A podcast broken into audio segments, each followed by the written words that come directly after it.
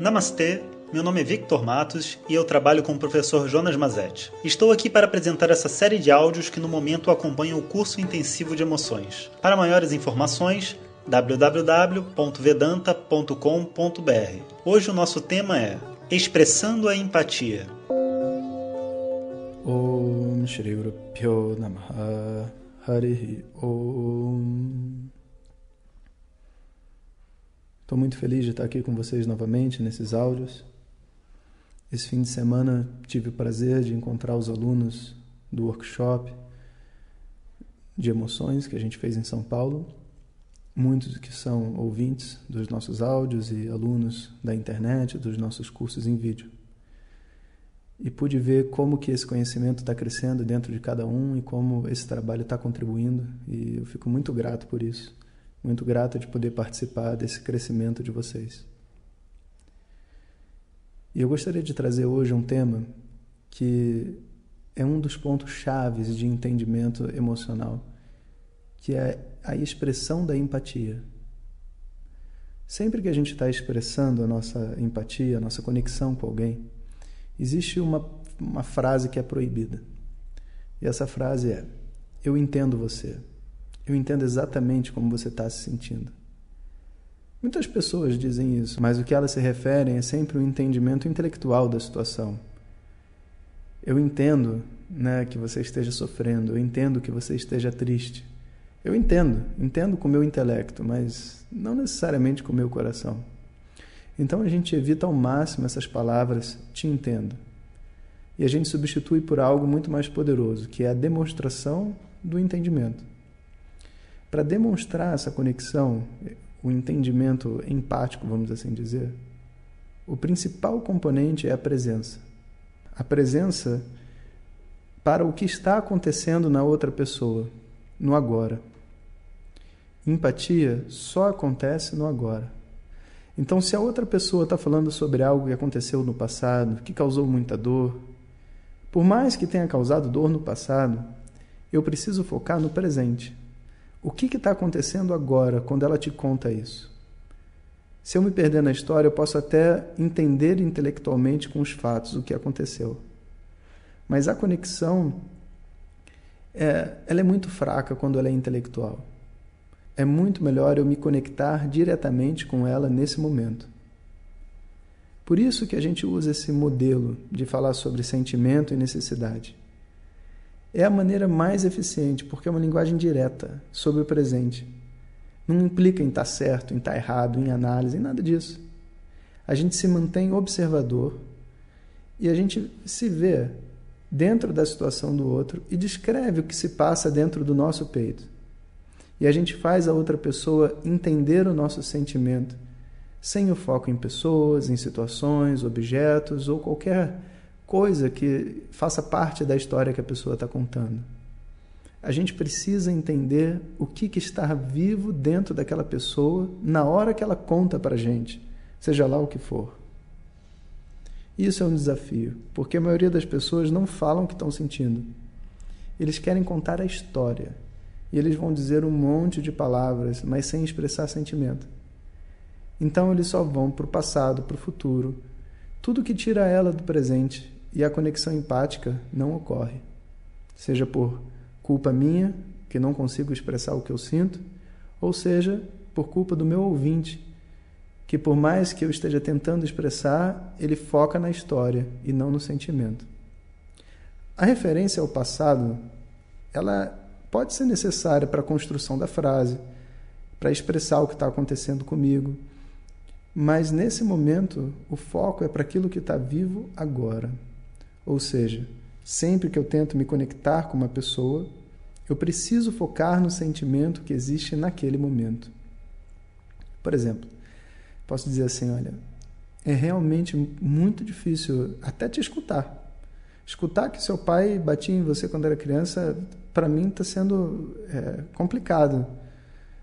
Eu estou tentando entender se o que você está sentindo por ele agora, se o que você sente é ódio do seu pai, é isso? Porque eu, eu vejo na sua expressão como se tivesse muita raiva dele. Vai ver no passado, é, sei lá, a situação né, onde o pai bate no filho gera medo, não gera raiva ódio. Mas no momento presente, o sentimento pode ser o ódio. A conexão empática não vai ser realizada se eu focar no medo, ou se eu focar em quantas batidas ele te deu, por que, que ele te bateu. Nada disso gera conexão. É apenas o momento presente e não o que aconteceu no passado. Então eu uso o passado, né, as palmadas que o pai deu, para tentar identificar no momento presente o que, que está acontecendo. E o que está acontecendo agora talvez seja ódio.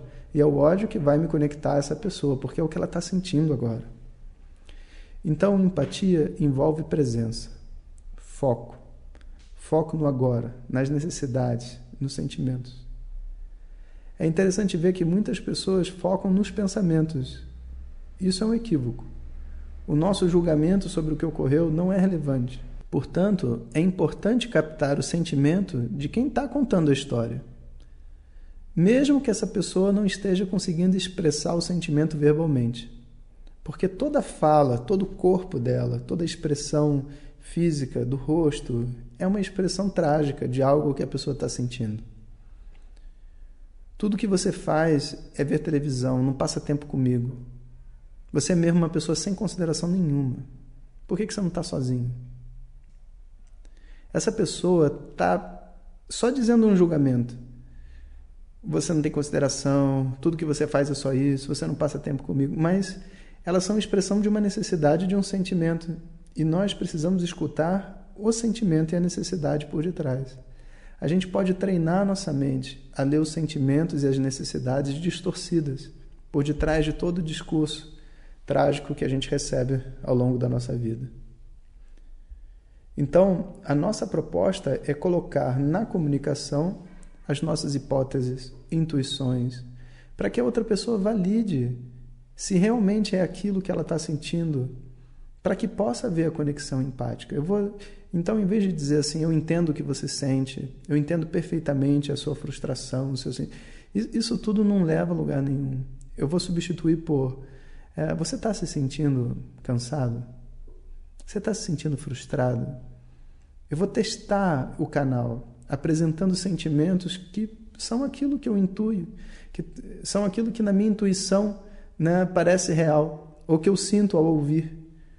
Você está se sentindo cansado porque sua necessidade por, sei lá, por alguma coisa não está sendo atendida? Então, esse tipo de frase nos conduz a uma conexão empática. Então, a gente deve sempre dar prioridade para elas. A gente pode colocar o sentimento sob validação, mesmo seja porque a gente não tem certeza deles, mas também porque a outra pessoa ela é, ela está numa posição vulnerável e a gente quer que ela sinta essa conexão e essa confirmação. Quando uma pessoa expressa o que ela sente, o que ela viveu e é muito difícil para ela, isso tudo a pressiona. Quando a gente diz o que a gente sente dentro da mesma situação, ela não tem tanta pressão. Então, colocar o nosso sentimento e a nossa necessidade no lugar da outra pessoa é muito importante. E dessa forma, então, empatia né, fica totalmente distinta de um discurso simpático ou que foca simplesmente numa análise racional do problema. Né, e a empatia se torna demonstrar profundamente um sentimento, apontando para outra pessoa. Não é para dar conselho para ela, não é para corrigir a outra pessoa. A gente está tentando só viver o sentimento que essa pessoa está sentindo. Algumas pessoas, quando estudam um pouco de psicologia, aprendem que ao lidar com o seu cliente, né, o seu paciente, eles devem repetir aquilo que o paciente está dizendo para eles mesmos, para que os pacientes possam refletir. Só que o ponto não é você repetir o que a pessoa está dizendo, é você repetir para ela o sentimento. E se você puder repetir de uma outra forma, diferente da maneira como ela te disse, o mesmo sentimento, então você está ajudando ela a enxergar o sentimento. A expressão empática se torna então um instrumento fundamental para a gente poder entender as nossas emoções através de uma outra pessoa.